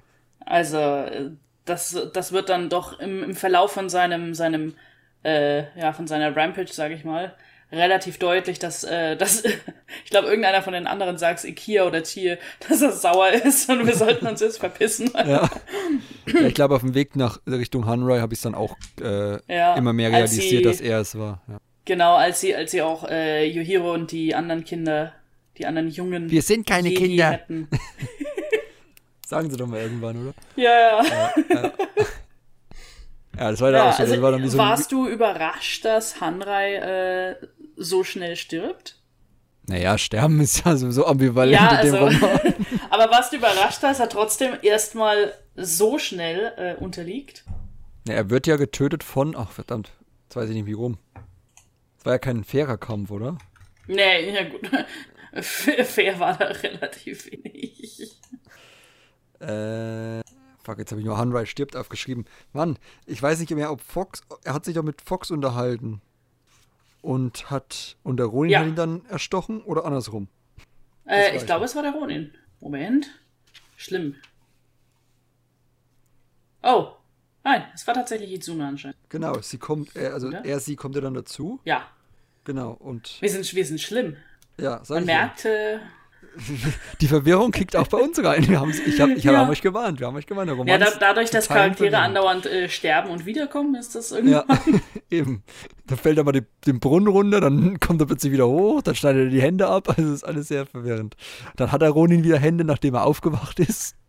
Ich meine, an ihm ist eh die Hälfte schon wahrscheinlich mechanisch, so wie sich das dann im Laufe der Story aus. Äh, Also ein bisschen was von Malak, ne? Mit seinem, mit seinem Unterkiefer, den er braucht, seinen künstlichen, um zu atmen und so. Kommt auf dem Cover meiner Meinung nach gar nicht so raus. Aber. Das stimmt. Gut.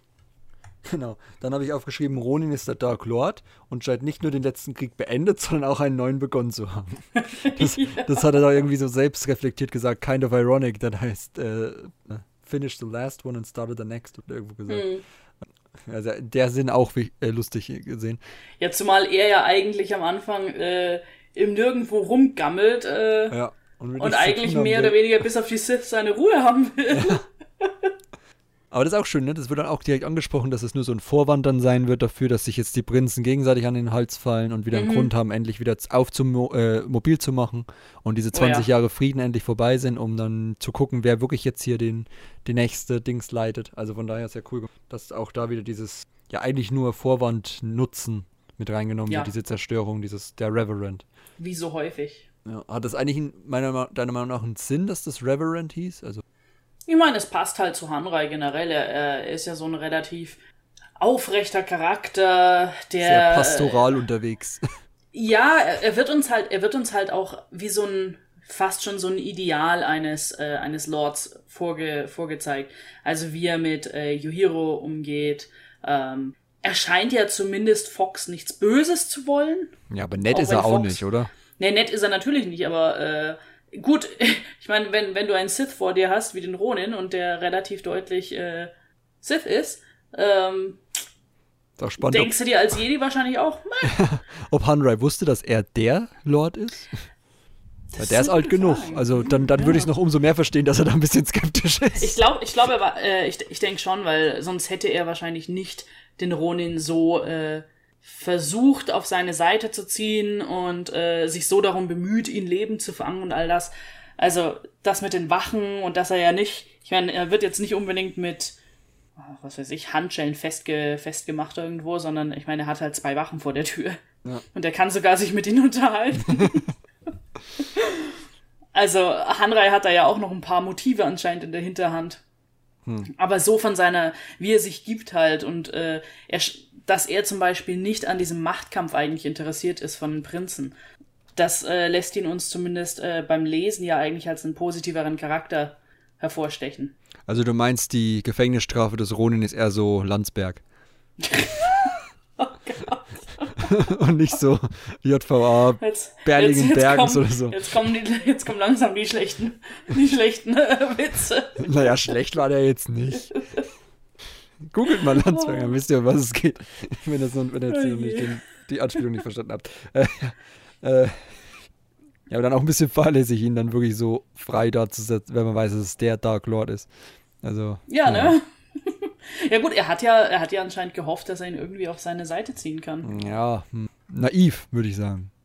Ja, Wenn durchaus. man weiß, dass der Dark Lord Punkt. sich eigentlich Oder zu, selbst, zu ja, oder zu selbstsicher, selbstsicher, ne? zu alt und eingelullt in seiner Macht, seinem Wissen, seinem Können. Wahrscheinlich. Nun ja. Ähm, genau, der Ronin gibt dann verschiedene Pfade ein in, in die Purk Row und nichts funktioniert. Das war eine schöne Szene. Ja. Wie, wie im Prinzip alles so. Dann geht's. Klappt das jetzt heute noch oder nicht mehr? Wie sie so alle im Halbkreis um rumstehen und so die Finger wie beim Roulette so ein bisschen. Ja, jetzt komm. Nein! Schon wieder nicht Ja. geklappt. Ja, bis er sich dann halt auf den, äh, darauf konzentriert und dann von alleine es geht. Er, kon er konnte es nicht äh, in eine Sprache umsetzen, diese Mhm. Koordinaten. Was ja auch Sinn ergibt, denn sonst hätte sie ja schon irgendjemand, der mal da war in der Zwischenzeit, waren bestimmt ein paar Demons da. ausplaudern können. Aber es geht gar nicht, weil man muss hm. es so, man muss es, man muss quasi die Einleitung im, äh, die Einleitung, die Einladung im äh, Kopfpostfach haben. Und, und dann direkt daraus äh, auf den Link klicken und nicht erst das in, in, in Worte umfassen. Es gibt, gibt keinen Key, es gibt einfach nur den Link. Ähm, aber er hielt ja den Key zum Glück in den Händen durch diesen Spiegelschard. Mhm. Äh, Schar, Schar, Shard. Ja. Splitter. Ja, dann kommen wir, dann kommen wir auf, auf Reis, so kommen wir wirklich zu dem fulminanten äh, Finale, hm. das sich da ein paar Kapitel entlang zieht. Oh ja. Und immer, immer merkwürdiger wird. Pro Kapitel ein also Schreien so, habe ich aufgeschrieben. ja. ja, es ist auch irgendwie wie so eine halb, äh, halb, äh, halbe Geister, psychotische Episode, die sich da abspielt, wo man sich immer fragt, sind wir jetzt in den Gedanken vom Ronin? Passiert das hier jetzt wirklich? Was ist eigentlich los? Ja, ja weil Reisu ja auch selber nicht so den State of Being ist. Ne? Und was genau, ich auch so ein bisschen verwundert ist jetzt die Hexe mit dem Planeten verschmolzen? Ist die Hexe überhaupt noch da? Ja, meine ich ja, ist die mit dem Planeten verschmolzen, weil der. Ja, oder, oder sie. Ich, ich finde, es kommt nicht ganz raus. Ich meine, gut, es kann auch sein, dass wir wirklich überlesen haben. Aber ähm, für mich klang es so, als ob die Hexe tatsächlich tot ist mhm. und äh, sozusagen ihre Fähigkeiten auf ihre Tochter übergegangen sind. Äh, beziehungsweise Ronins Tochter. Kommt auch selber raus, denke ich. Ja. ich habe mir irgendwo auf. habe mir irgendwo aufgeschrieben, dass es irgendwo mal heißt, dass sie quasi mit dem Planeten verschmolzen. Mhm. Ich bin mir jetzt leider, ich gucke gerade meine Notizen so nebenbei ein bisschen durch, äh, aber ich finde es gerade leider auf Anhieb nicht mehr. Ja, das ist natürlich auch schwierig. Wie, inwiefern äh, ist es mit dem Planeten verschmelzen, aber nicht auch mit der Macht verschmelzen? Genau, ja. Gerade bei Reisus merkwürdigem Schrödingers Existenzstand. Ich musste nur gerade lachen, als ich, oder kichern, als ich, da, als ich über den, als eine Zitat, was ich, ich habe immer Zitate mit, mit so Pfeilen am, am Rand markiert, dass ich sie schneller finde, aber ich habe das Zitat jetzt nicht gefunden dazu, aber ich habe nur gelesen, dass äh, Don't It's the Force Me, sagt mal Ikea irgendwann, als, als, jemand Aus, als jemand ihr was erklären will und dann es ist die It's the Force und es ist kompliziert, Don't It's the Force Me. Das fand ich sehr lustig, das passt wieder zu der Figur. Ja, aber Ikea ist wir alle, wenn wir das hören. Ja, genau, sag ja, wieso, wieso jemand, wieso jemand, der mit Star Wars nicht viel anfangen kann, wo man sagt, ja, das ist, das ist halt so mit den Jedi, dass die da Sachen bewegen können. Das ist wegen der Macht. Don't it's the force me. Erklär mir es physikalisch. This is not how this works. Ja, ja. So funktioniert es nicht. Wie geht das? Erklär es mir richtig und nicht mit der Macht. Und das, äh, ja, das, das äh, versteht man dann schon sehr. Genau, und das ist ja auch so, so typische Architektur, ne? So kleinere, wie so, wie so ähm, Tafelberge, die so durch Brücken verbunden sind, die immer weiter Richtung Tempel führen.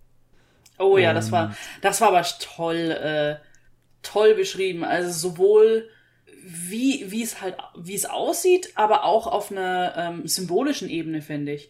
Weil man so richtig merkt, dass der, dass der Ronin sich da jedes Mal ums Neue aufrappeln muss. So, oh, wir müssen, ich muss es nochmal versuchen. Ich muss noch einen Schritt weitergehen. Und auch seine, seine Gefährten im Prinzip. Über sieben. nein! Oh nein. er muss sich immer wieder aufraffen über sieben oh Brücken. Oh, ich glaube, ich muss da nochmal nachschauen, nicht, dass es tatsächlich sieben Schreine waren. ja, das hat mich auch übrigens an. Ähm, ich, ich komme hier mit meinen kompletten durcheinander gemixten in, äh, Erinnerungen wieder. Äh, das hat mich an Immortals Phoenix Rising, an den Myth of the Eastern Realm. DLC mhm. erinnert. Das war auch so, da waren auch so Tafelberge, die dann so Brücken verbunden waren und so und dann immer höher geführt haben zu den Schreien und so. Das war auch schön. Ähm, genau. Und dann kommt halt das Ganze, was wir gesagt haben, dass Fox damals die Tochter töten sollte, das aber nicht übers Herz gebracht hat und sie irgendwie ausgebildet hat. Mhm. So halb. Und dann scheinbar da weggegangen ist. Ja, oder weggeschickt worden ist. Weggeschickt worden. Es ist halt, es, ist halt es, es kommt nicht raus so richtig. Ja. Weil Fox selber nicht mehr weiß, was ist mir eigentlich genau passiert. Ja, wie so ein Blackout, ne? Sie hat, sie hat das mhm. Gefühl, sie wäre neu, äh, ja, sie wäre neu geboren worden. Mhm. Und von daher, ja. Und genau, als, als der, also es ist dann so ein bisschen das Ding, es gibt dann so ein Standoff zwischen dem Ronin und seiner Tochter, ja. die Rache will und quasi das alles jetzt halt deswegen jetzt aktiv wird, weil sie sie jetzt üben will und sie wohl den Vater hinlocken, damit er ihr quasi die Macht gibt, also quasi ihr, ja, ihr, fast ihre Marionette auch wird. Was sie vielleicht schon versucht hat, dadurch, dass sie mit ihm geredet hat. Also sie wollte ihn auf jeden Fall nicht umbringen, sondern sie wollte ihm halt äh, irgendwie zu sich locken damit er ihr hilft bei ihrem Plan, sich zu rächen und die Welt brennen zu sehen. Und deswegen hat sie auch diesen Spiegel wieder zusammengesetzt, durch den sie irgendwie Kontrolle auf alles ausüben kann. Ja. Und der Ronin hat dann die Qual der Wahl, helfe ich ihr jetzt oder ziehe ich sie raus? Und er zieht die dann raus. Das fand ich auch sehr schön umgesetzt, weil es nochmal so richtig, er hadert wirklich stark mit sich, was er da tun soll. Und ähm, es war, es war stellenweise so ein bisschen, äh, ja, ein bisschen verwirrend ist ein Bieben. Ähm, auf der einen Seite ist es wirklich so beschrieben, dass du das Gefühl hast, das spielt sich gerade alles in Sekunden ab, also in Echtzeit vor dir ab. Auf der anderen Seite steckst du dann gleichzeitig den Gedanken vom Ronin und überlegst, scheiße, was macht man denn jetzt? Ja. Einerseits, einerseits ist es gefährlich, sie jetzt da rauszuholen, wenn sie diese Macht hat, aber ich kann, ich kann mich auch nicht mit ihr verbünden und jetzt einfach die ganze Welt ins Chaos stürzen. Er verschiebt dann die Problemlösung auf die Zukunft so ein bisschen, indem er sie rauszieht und dann trotzdem beschließt, sie auszubilden. Und Genau. ich fand auch, ich, also ich fand auch dann am Ende das, das Zitat schön, Honor mine as you never honored yours. Das kam ja schon weiter vorne mal. Äh, durch die Stimme, die dann scheinbar seine, äh, die ursprüngliche Hexe war. Mhm. Und die halt dann wirklich auch so, gerade in dem Kontext dann, wenn man erfährt, oh, er hat eine Tochter, dass es noch viel, viel mehr Sinn macht. Ja, Also Honor mine, so nach dem Motto, meine Honor, Tochter, ja, wie du nie. ja. Ja, Honor. Entschuldige. Äh, ja, ja, es ist, Der, der Anglist in mir. es ist für alle die Musste- zehnte Stunde. Ja. Ich, ich weiß noch, wie ich damals nicht wusste, dass Honesty ein richtiger, richtiges Wort ist, sondern ich dachte immer nur Honest gibt's und nicht Honesty. Also nicht Ehrlichkeit, sondern nur ehrlich. Okay. Oh, Ja, war. Aber ich habe wenigstens Honesty richtig ausgesprochen im damaligen da Podcast. siehst du. Aber naja, zurück zu Ronin. Äh, genau, er verschiebt so ein bisschen nach hinten. Also er bildet sie aus Ja. und äh, dann kann sie die Welt später abfackeln. Bist du, bist du, bist du negativ? Wenn sie mit ihren Büchern durch ist. Das war auch so cool. Zieh sie raus dann wird es erstmal so zum Bücherwurm. So, ich lese jetzt, lass mich in Ruhe. Das fand ich aber wiederum irgendwo cool, weil es ist, es hat, es ist irgendwo, es ist sehr menschlich. Weil, 20, 20 Jahre sitze ich in meiner Kammer und, und sinne auf Rache und baue einen Spiegel zusammen. nee, nee, aber, nein, nein, das meine ich nicht, aber, aber das, das halt nach diesem, nach diesem, nach diesem, äh, Höhepunkt quasi, Ja. diesem, diesem krassen, äh, einschneidenden Punkt für sie in ihrem Leben. Sozusagen jetzt erstmal, okay, wir machen jetzt eine Pause. Ich lese jetzt was. Man kann auch nicht dauernd auf 180 sein. Nee.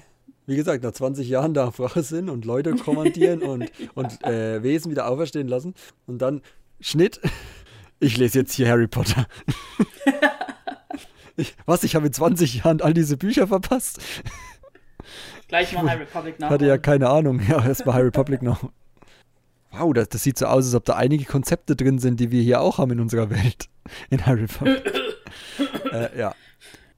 Also ja, auf jeden Fall am Ende halt auch ein relativ offenes Ende, was wieder mein, mein Wunsch irgendwie äh, erneuert, da ein Gibst du, du möchtest ein Sequel. Nicht unbedingt ein Sequel, aber einfach ein Abschluss. Also, wie haben wir ja schon im spoilerfreien Teil ausgiebig besprochen, dass es halt einfach zu allein da Ja. steht. Ich fand aber den Bogen oder den Rahmen am Ende cool, dass er dann wieder im Teehaus sitzt und einen Droiden repariert. Ja. Und zwei Leute latsch, äh, labern darüber, dass sie 20 Jahre nicht mitbekommen haben, dass sie 20 Jahre nicht existiert haben. Das war so ein bisschen blipmäßig wie bei, bei Endgame, so mit dem Motto. So, Mhm. oh, was? Fünf Jahre sind vergangen? Äh? Ja. Ich bin doch genauso alt wie, vor, wie gestern und trotzdem sind fünf Jahre vergangen. Äh, und sowas hier halt auch. Also, ja, auch cool. Dass er sich dann halt auch nicht so erkennen, erkennen gibt und das auch dem Leser nicht direkt vermittelt wird. Was ich ein bisschen schade fand, dass dann auch der Droide gleich wieder beschrieben wurde. Also wurde auch gleich wieder gesagt, ja, der Astromech mit dem Strohhut, da wusste man, okay, das ist der Ronin. Am Anfang fand ich es noch ganz cool, dass man gesagt hat, ja, das ist irgendwie so einer, der sieht ein bisschen abgeranzt aus und der äh, irgendwie ja, dunkel gekleidet, aber sehr hochgewachsen und so, ne? Und alles so möglich. Also, es war ein bisschen kryptisch am Anfang und dann nicht. Was, Hm. ja. Dann wurde es aber halt so in your face. Okay, das ist der Ronin. Kapier's? So. Das äh, war am Ende so ein bisschen schade, aber das war jetzt auch nur so ein meiner Detail. Gut. Ähm. Inspiration. Sehr viele Untote in dem ganzen Ding. Aber wir, haben, weil wir hatten ja oben schon die vielen Inspirationen abgehandelt bei den ganzen Figuren. Deswegen, ja, halt nur das, das, das wie, wie hieß das nochmal? Ähm, diese Dämon Onryo, ne? Onryo, ja. Onryo, diese dämonartigen Sachen, die dann sich Rache ent- ist da wahrscheinlich die erste ja, äh, Inspiration dafür.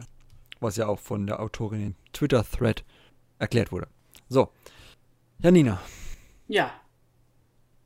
Tobias. Would you like to summarize your experience with Ronin? Oh Gott.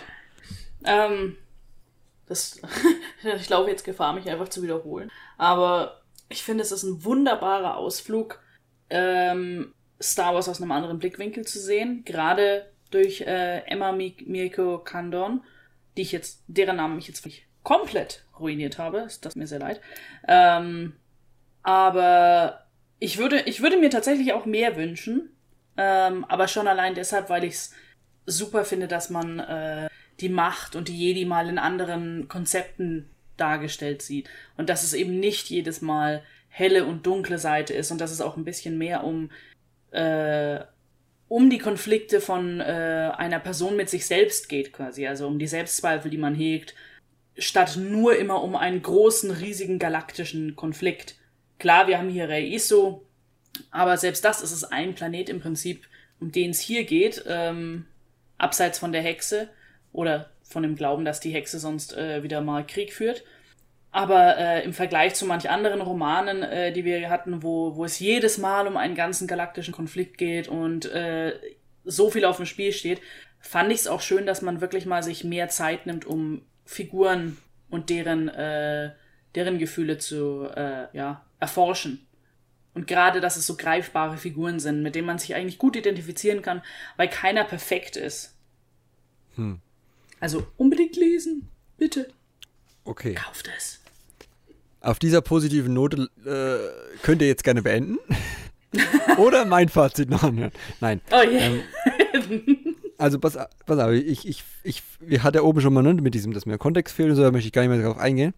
Ich habe mir jetzt noch so gedacht, während wir darüber gesprochen haben und auch so, ne, mit dem was anderes, neue Interpretation und so, brauche ich Star Wars Light, wenn ich Star Wars haben kann. Und das ist so auch mein Ding, wo ich tatsächlich bin. Ich, ich lese saugern Star Wars, aber irgendwann reicht's mir. Also irgendwann mhm. habe ich keinen Bock mehr auf Star Wars, dann nehme ich mir Witcher, Game of Thrones oder Lied von Eis und Feuer, äh, Dark Materials, irgendwas halt in die Richtung, was anderes, ein ja. komplett anderes Universum. Und da ist es genau wie bei Ronin eigentlich fast schon, dass ich mich in was einlesen muss, was ich die, wo ich die Welt nicht kenne, wo ich mich damit auseinandersetzen muss mit der Welt. Und das habe ich hier halt auch, aber ich habe trotzdem Star Wars. Ja. Und das heißt, ich kann nicht abschalten aus der Welt, die ich kenne habe aber gleichzeitig ah. keine so neue Erfahrung dabei. Mhm. Also es ist irgendwie so eine ganz seltsame Mischung, die auf Dauer, glaube ich, oder die mich tatsächlich nicht so begeistert hat, dass ich sagen würde, es muss wirklich jeder gelesen haben. Und das ist wirklich mein Fazit auch für die Menschen da draußen. Ich finde, es ist eine sehr gute Hommage und ich finde natürlich, wenn man diesem japanischen äh, feudalen System Samurai und so sehr zugetan ist, ist es auf jeden Fall was, was man gelesen haben sollte und muss weil wie zum Beispiel Janina hat ja da sehr viel Spaß dran gehabt und ich auch, also Spaß hatte ich tatsächlich, aber es ist jetzt nichts für mich, wo ich sage, ich hätte es gebraucht und das tut mhm. mir eigentlich leid am Ende, aber auch heute nicht, weil es ist für mich Star Wars und es ist nicht zu weit weg, dass ich es komplett losgelöst von Star Wars betrachten kann. Es ist aber auch zu nah dran, als dass ich was Neues erleben kann. Und mhm. das ist irgendwie so, ich weiß nicht, das, das ist am Ende wirklich ein ambivalentes und das passt auch zu der Darstellung der Macht und allem in dem, in dem Roman. Es ist nichts, nichts eindeutig und so ist mein Fazit eigentlich leider auch. Es ist nicht eindeutig, was ich von diesem mhm. Roman am Ende halte.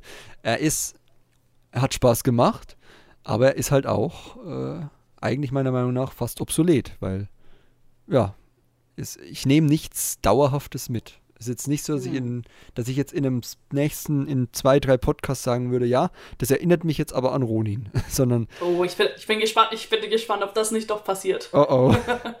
naja, ich meine, weil ähm, gerade, also ich verstehe deinen Punkt sehr gut und äh, ist ja auch völlig legitim. Ich meine, nicht jeder Star Wars-Roman soll alle oder muss alle ansprechen und ich finde es völlig verständlich, dass du da weniger mitnimmst. Ähm, als wenn es ein Roman ist, der auch irgendwo mehr eingebettet ist oder halt im ähnlichen Universum dann spielt und nicht so völlig abseits steht. Ähm, und äh, ich meine, wer weiß, gerade High Republic spielt ja auch häufig mit so den Gedanken, dass eben nicht jeder, dass nicht alles so schwarz-weiß ist. Vielleicht, vielleicht kommt da ein Konzept wieder. wer weiß. Ja, aber weil du jetzt auch High Republic ansprichst, nur mal ganz kurz noch so zum Abschluss als Vergleich, als kurzen. Ähm, bei High Republic habe ich jetzt zum Beispiel zweimal schon Out of the Shadows gelesen. Hm. Und das, da lese ich halt ein Buch, einen Roman oder generell auch Light of the Jedi war ja auch ein bisschen neue Ära, ne? Da war ja auch alles quasi unbekannt. So. Jetzt nicht jeder Planet, aber viele Akteure. Ja. Und, ja. ja. und, und das lese ich aber und weiß, da baut sich irgendwas auf. Also ich, ich Hm. lese hier Teile eines größeren Ganzen. Mhm. Und das habe ich halt bei Ronin in dem Sinn nicht, weil ich weiß, da ist vorne nichts und da ist hinten nichts. Mhm. Und es existiert, das, um den Bogen wieder zum, ein, zum spoilerfreien Teil, es existiert in einem Vakuum. Ja. Und das gibt mir halt Ich einfach denk- nichts. Das ist das Problem. Ja, ich, ich denke, es wird auch einfach auf diese Entscheidung ankommen. Äh, möchte man oder ist, also es, möchte man sich gerne darauf einlassen oder ist man, äh, ist man sehr darauf aus, ist vielleicht die bessere Hm. Formulierung. Ähm, auch ein Roman, der völlig abseits in einem, einem Vakuum steht und Star Wars anders interpretiert, aber sonst nicht mehr viele Verbindungen hat. Äh, ist man darauf aus, das zu lesen? Oder möchte man äh, dann lieber etwas auch lesen, wo, äh, wo man auch mehr äh, Einbindungen noch bekommt, wo man erwarten kann, okay, wir kriegen da noch etwas. Ich werde in den, im Laufe der Jahre etwas mehr zu dieser Ära oder zu dieser, zu diesem, dieser Sparte erfahren. Ja. Und es ist einfach nur eine, ist ja auch eine einfach ganz persönliche Entscheidung. Das muss man ja auch nicht rechtfertigen oder so. Es ist, Ja. bleibt jedem überlassen. Es existiert in diesem seltsamen Bereich zwischen Star Wars und Sachen, die ich lese, um nicht Star Wars zu lesen. Und Ja. deswegen, deswegen gibt es bei mir halt, das, das, das gibt mir halt nichts, weil ich, entweder Mhm. ich erfahre was über eine komplett andere Welt oder über Star Wars. Aber so dieses Zwischendrin, was so da was nimmt und da was nimmt, das ist halt einfach nicht. Bei, bei Visions zum Nicht Beispiel. dein haben wir- Ding. Genau. Wir haben bei Visions letzte Woche geredet. Das ist halt, das guckst du runter in 15 Minuten. Aber so ein Roman ist halt trotzdem so ein Investment auch, wo ich dann denke, hm, hätte ich nicht gebraucht. Bei einer 15-Minuten-Folge denke ich so, ja gut. Bei Toby Hm. One, schön. Aber wenn ich jetzt 320 Seiten zu Toby One gelesen hätte, hätte ich halt auch gedacht, ja, hm, ja, hätte ich nicht gebraucht. Das ist halt, und so ist es halt hier. Es macht Spaß, während man es liest, aber so danach denkt man so, ja, coole Konzepte, coole Ideen, aber gibt mir nichts. Aber das, wie gesagt, das ist, kann jeder für sich selber einschätzen. Das ist ja auch eine Frage, ne? Ich bin jetzt halt auch kein Legends-Leser mit, der gleich, mit fast der gleichen Argumentation heutzutage. Also jetzt retrospektiv, Hm. weil mir das für den Kanon nichts mehr gibt, so richtig. Und ich habe vielleicht so ein paar spezielle Sachen gelesen, wie damals dieser äh, Han Solo-Trilogie, bevor Solo Civil rausgekommen ist. Was? Civil War. Ach so, zwischen uns beiden. Ich dachte, hat- der Roman hieß doch nicht Civil War, da hieß doch irgendwie der Pilot und so. Deswegen war ich verwirrt. Ähm, aber ja, dann nehme ich halt da nichts mit aus den Legends und, Hm. und so ist es halt da für mich jetzt auch. Aber wie gesagt, das ist alles eine Geschmackssache. Es ist auch eine Frage, wie man da, wann man ins Universum eingestiegen ist, mit welchem Anspruch man daran geht. Hm. Und deswegen kann ich auch Janina wirklich beipflichten, lest es ru- ruhig. Seid aber halt sich gewahr, dass es halt jetzt nicht unbedingt automatisch für euch vielleicht das Richtige ist. Das ist ganz einfach Hm. das, das, was ich am Ende sagen würde. Ich will halt jetzt nicht hier Schau, Leuten. schaut euch die, ja, schaut euch genau. die Leseprobe an, dann kriegt ihr so ein Leseprobe, erstes Gefühl dafür, wie so der Ro Roman funktioniert. Genau. Und dann entscheidet einfach aus eurem Gefühl heraus, ob es euch anspricht. Wie gesagt, ich war auch komplett Hm. hooked am Anfang und komme halt jetzt am Ende raus und sage so, ja, nett, aber ne, haben wir jetzt ausreichend diskutiert. Nicht schon wieder ganz nett. Nein, Das, das hatten wir schon letztes Mal. nee, nur nett. so. nee, passt schon. Also, ja, wie gesagt, für mich ein ambivalentes Erlebnis, auch ganz spannend. Also ich habe, ich hatte selten so eine gemischtes Gefühl. Also ich hatte, wir haben ja auch über Handlungen und so gesprochen und, und über Ikea und so. Ich hatte super Spaß damit, aber am Ende gehe ich trotzdem mit so einem gemischten, ambivalenten, unsicheren Gefühl raus und ich glaube, das ist eigentlich auch ein Kompliment für den Roman, weil er ja genau das irgendwie Mhm. auch äh, über, übertragen will. Das heißt, guckt euch selber an, macht euch ein Bild. Ähm, es schadet nicht, würde ich mal sagen. ist die Frage dann Ja. halt, wie man es dann retrospektiv betrachtet, aber das ist jedem selber überlassen. Hei, hei. Mit diesen komplizierten Gedankengängen, die wir hier am Ende im Fazit formuliert haben, äh, und dieser, diesem doch, finde ich, sehr äh, lebhaften Podcast und dem entsprechend äh, anderem Werk, dem wir, das wir nicht so gewohnt sind im Star Wars-Universum, würde ich sagen, vielen, vielen Dank fürs Zuhören. Ähm, mal schauen, ob es nochmal Experimente in dieser Hinsicht gibt, der, der wir uns widmen können. Und vielleicht, wer weiß, ne, wir haben uns ja im Visions-Podcast eine zweite Staffel Visions gewünscht.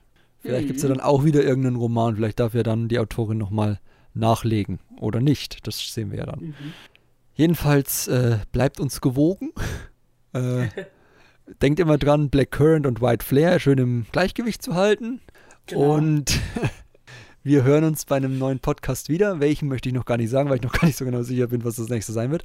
Aber irgendwas zu einem Roman, einem Comic oder irgendeiner Serie. So von daher, ähm, hoffentlich wird es jetzt kein Sachbuch. Naja, äh, vielen Dank fürs Zuhören. Oder Videospiel. Und äh, bis zum nächsten Mal beim Jedi Ciao. Tschüss.